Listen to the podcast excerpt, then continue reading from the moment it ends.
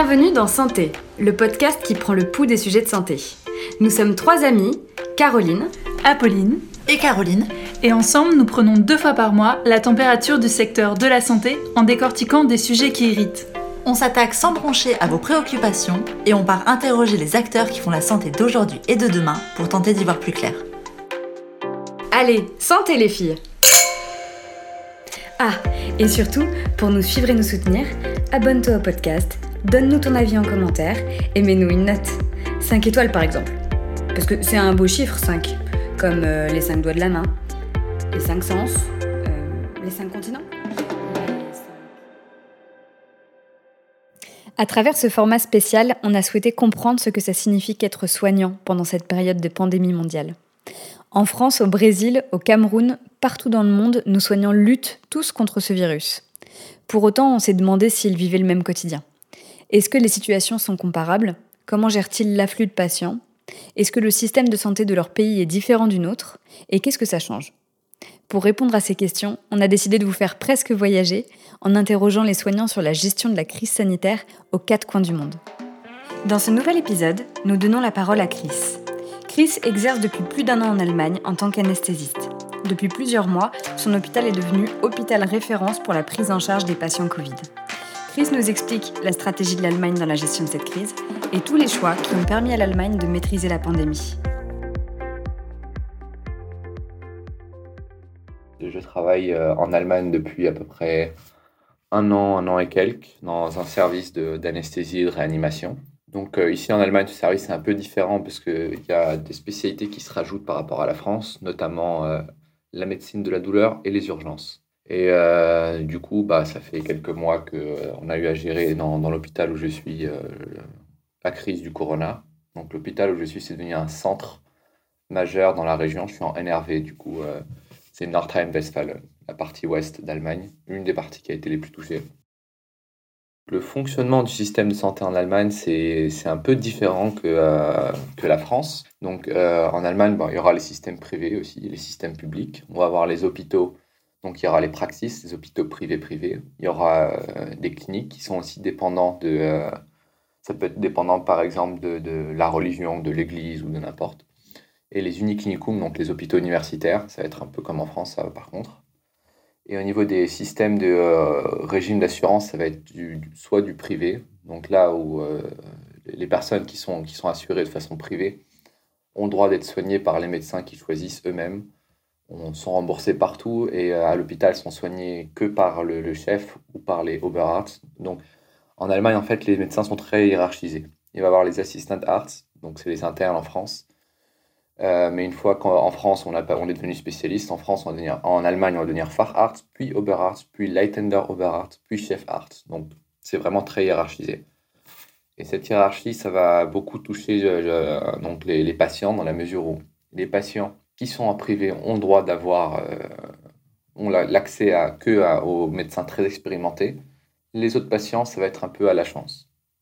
Des fois, ils vont avoir un médecin expérimenté, des fois, ils vont avoir un, interne. Mais bon, après, euh, ça fait pas, ça joue pas une énorme différence parce que de toute façon, il y aura toujours un Oberarzt, donc un chef derrière en cas de problème. Dans les remboursements, c'est la même. Euh, les privés peuvent avoir tous les médicaments. Les euh, non privés, ils sont obligés d'être prescrits et ne peuvent être remboursés que sur les médicaments euh, qui ont été prescrits, pas sur autre chose. Depuis le, début du mois, nombre de ou de décès n'est plus vraiment, on n'en parle plus du tout quasiment. L'ouverture s'est faite, c'est-à-dire maintenant on peut manger dans les restaurants, on peut sortir, il faut toujours avoir un masque par contre. Et euh, cette, euh, cette grande peur qu'il y a eu vis-à-vis du corona, elle commence un petit peu à, s'estomper. Après, je sais qu'il y, a une deuxième vague qui est arrivée, mais qui n'était pas forte en Allemagne. Il n'y a pas eu beaucoup de morts, par contre, vraiment. à peu près 5000 morts, contrairement en France, on était à 28, 28 29 000 morts. Après, l'énorme, la grande différence qu'il y a eu entre l'Allemagne et la France, c'est qu'en Allemagne, en tout cas là où je suis, dans ma région, il n'y a pas vraiment eu de confinement. Donc il y a eu toujours la liberté de sortir. Les, restaurants ont fermé. Euh, il y a eu quelques mesures qui ont été prises dans, les magasins un peu partout, donc distanciation et euh, masque. Mais sinon, il n'y a jamais eu réellement de confinement. Il me semble qu'à Berlin, pour le coup, il y a eu quand même un confinement un peu plus serré. Mais encore, il y avait quand même plus de liberté. On n'a jamais eu euh, l'interdiction de sortir, en fait. Euh, je sais que la grande question qui est, très souvent retombée, euh, parce que je suis souvent les actualités françaises, c'est quelle est la grande différence entre l'Allemagne et la France au niveau de la gestion? Et pourquoi en France ça ne marche pas comme en Allemagne? Pourquoi les Allemands sont considérés comme un modèle? Alors ça c'est une question que je me pose aussi, parce que travaillant à l'hôpital, on n'a pas eu accès à des masques non plus. Les FFP2, on n'en a pas eu. Seulement quand il y avait vraiment euh, des suspicions vraiment fondées mais euh, moi, par exemple, en tant qu'anesthésiste, j'étais amené à tuber des patients sans savoir, même s'ils toussaient, s'il n'y avait pas eu de test qui était fait, j'étais pas censé savoir s'ils étaient infectés ou non. Bah, dans ce cas-là, je n'avais pas le droit à un masque. Il n'y a pas eu réellement de protection des médecins non plus. Les médecins ont été testés, surtout à partir de, il y a 2-3 semaines. Mais avant ça, on, on essayait de pas trop les tester en tout cas seulement si eux présentaient euh, des, symptômes forts, pour éviter justement euh, d'envoyer tous les médecins en quarantaine et qu'il n'y en ait plus. Parce que ça avait commencé comme ça à un moment. On a, on a perdu beaucoup de médecins qui, qui, euh, qui ont été obligés d'être en quarantaine et ça a rendu la situation très difficile. Après, au niveau des, patients infectés en Allemagne, en règle générale, ils sont filtrés au début.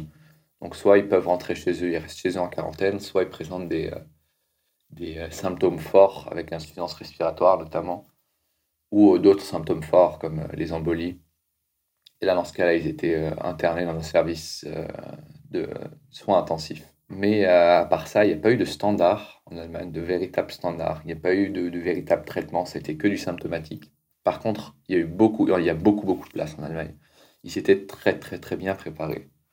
Donc, on avait pas loin d'une trentaine de milliers de, de lits en soins intensifs c'est ce qui a fait que euh, ils ont, il n'y a pas eu cette grande peur de la gestion, de comment on va, on va réussir à gérer tous les patients, parce que de toute façon, on était très large. On, dit que c'est énorme aujourd'hui, mais il faut savoir qu'en France, en 2015-2016, on avait plus de lits en, en réa qu'en Allemagne. C'est juste que les, les, euh, le changement de conjoncture de politique française qui a fait passer euh, en Allemagne, les, en, France, les hôpitaux euh, un système plutôt euh, financier, donc euh, privatiser un peu les hôpitaux, c'est ce qui a été catastrophique en France. Parce que du coup, les, lits coûtent très cher, les, ces places-là coûtent très cher. S'il n'y a pas suffisamment de patients, ils, les ont, ils ont été supprimés. Du coup, bah, pour, pour créer les états d'urgence comme il y a eu aujourd'hui, c'est compliqué. En, en, Allemagne, il y a beaucoup, beaucoup, beaucoup d'hôpitaux. Beaucoup plus qu'en France. Chaque hôpital a son service de, de réa. Dans mon hôpital, on a une trentaine à soixantaine de lits une soixantaine possible. Il y a une trentaine qui sont déjà installés, mais on, pouvait augmenter le nombre sans problème. Il n'y a jamais eu de problème d'équipement concrètement. Et même si en NRV on était beaucoup plus touché que dans tout le reste de l'Allemagne, j'ai pensé qu'il y allait avoir un acheminement de, patients de, de, NRV dans le reste de l'Allemagne ou d'équipement jusqu'en NRV. Il n'y a même pas eu besoin de faire tout ça. Tout était déjà prêt, tout était déjà monté. Il n'y a pas eu de problème. Et ils avaient la capacité de doubler les lits s'il y avait besoin, mais il n'y a pas eu besoin. Disons que le, budget qui est euh, établi pour le système de santé en Allemagne, il est beaucoup plus important qu'en France. Et comme j'ai dit plus tôt, en Allemagne, il y a, beaucoup plus d'hôpitaux. Et chaque hôpital doit avoir un, service de réanimation. Et euh, c'est un, business, parce que c'est un business aussi en Allemagne, hein, il ne faut, pas, faut pas mentir. Et c'est un business qui rapporte bien. C'est pour ça qu'il y a eu un grand, grand développement des hôpitaux. C'est pour ça qu'il y en a énormément. Aujourd'hui, on est un peu la, pente, elle commence à tomber un petit peu. Ce business n'est plus aussi fructueux. Du coup, il y a quand même des hôpitaux qui ont commencé à, fermer ou à se centraliser. Mais euh, il y a eu quand même la, possibilité de, gérer euh, comme il fallait euh, cette crise. Après, il ne faut pas oublier aussi que l'Allemagne, c'est un pays qui produit quand même. Ils ont leurs propres firmes. Contrairement à la France, tout n'a pas été entièrement délocalisé. Même s'il y a eu beaucoup de délocalisation, ils ont quand même leurs propres firmes.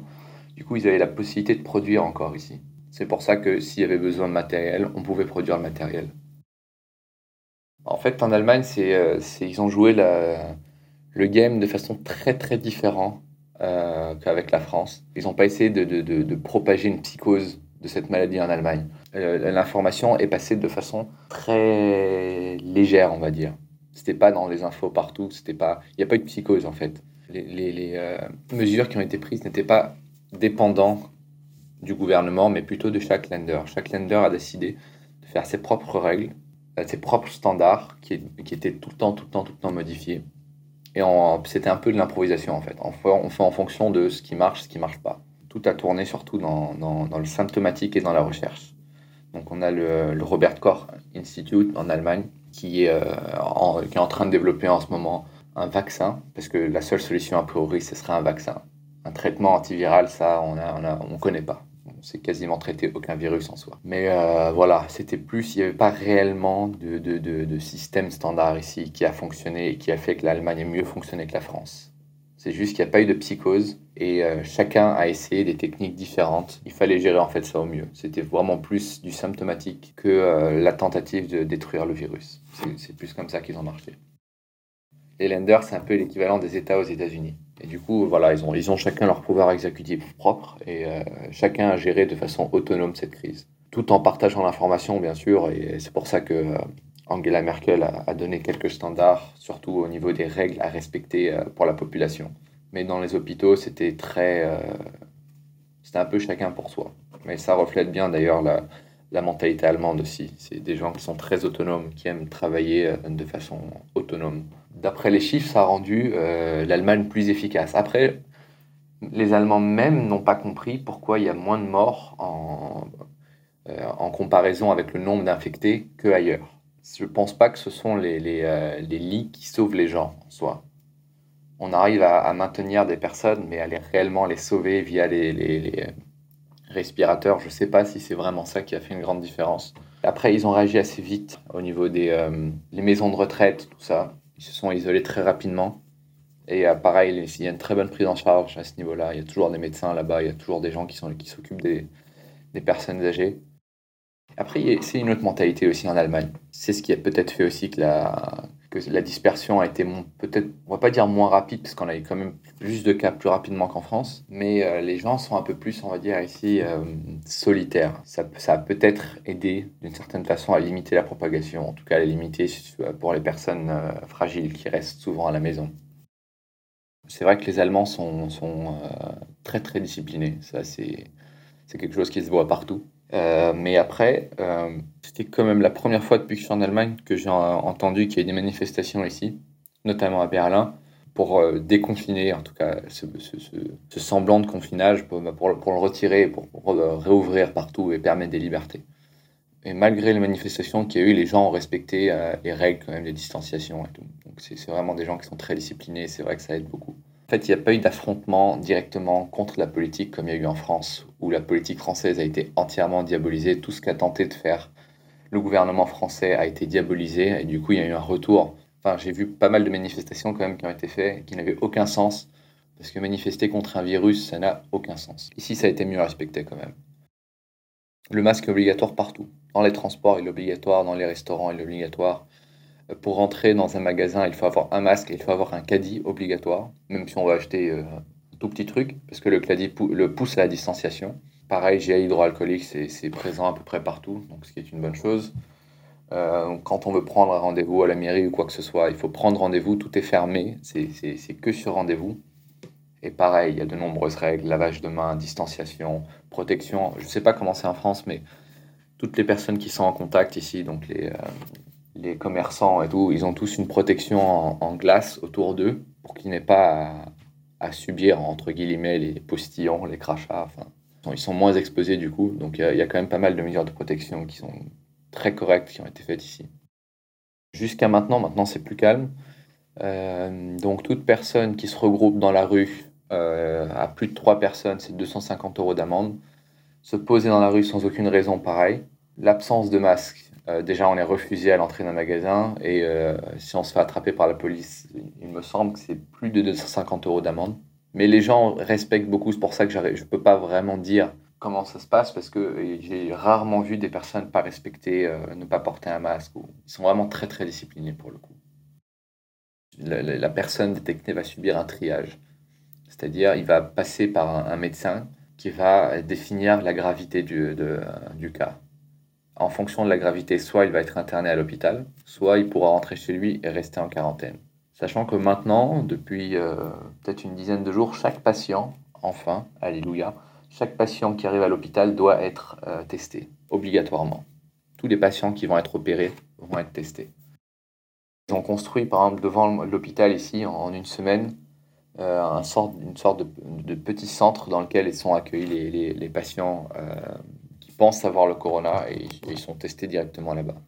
Ils ont des tests rapides, on a accès aux tests rapides et on a accès bien sûr aux tests qui prennent deux jours. Il va, être directement renvoyé vers un établissement, bah, vers l'établissement où je suis en particulier. C'est là où ils ont, mis en place euh, une vraie gestion donc, pour éviter qu'il y ait un contact entre les patients avec, euh, avec euh, suspicion et les autres patients. Ils ont vraiment évité ce croisement au maximum. Tous les, traitements, toutes les, pathologies qui n'étaient pas urgentes n'étaient plus traitées à l'hôpital. Les opérations, il n'y avait plus d'opérations électives, il n'y avait que des opérations urgentes qui ont été faites jusqu'à maintenant. Là, ça commence à. On est revenu dans un système à peu près normal. Mais euh, connaissant, je sais que j'ai quelques collègues qui ont suivi leurs patients quand même de loin. Ils ont toujours un peu cette peur de, de la seconde vague, de la deuxième vague.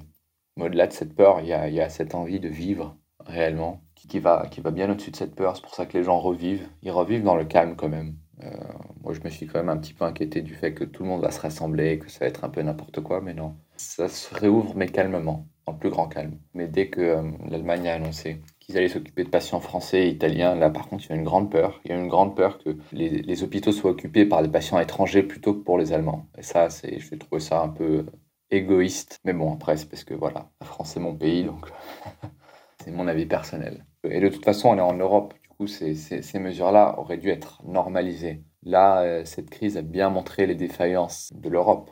Les Italiens n'ont pas eu d'aide du tout. En fait, ça a été chacun pour soi en Europe. Et bah, Là, il, va, falloir changer plein de choses. Soit euh, supprimer l'Europe, parce qu'en soi, en Europe, un seul pays est vraiment gagnant en Europe, c'est l'Allemagne. C'est le seul pays qui a gagné économiquement euh, et au niveau des pouvoirs en Europe. Les autres pays subissent.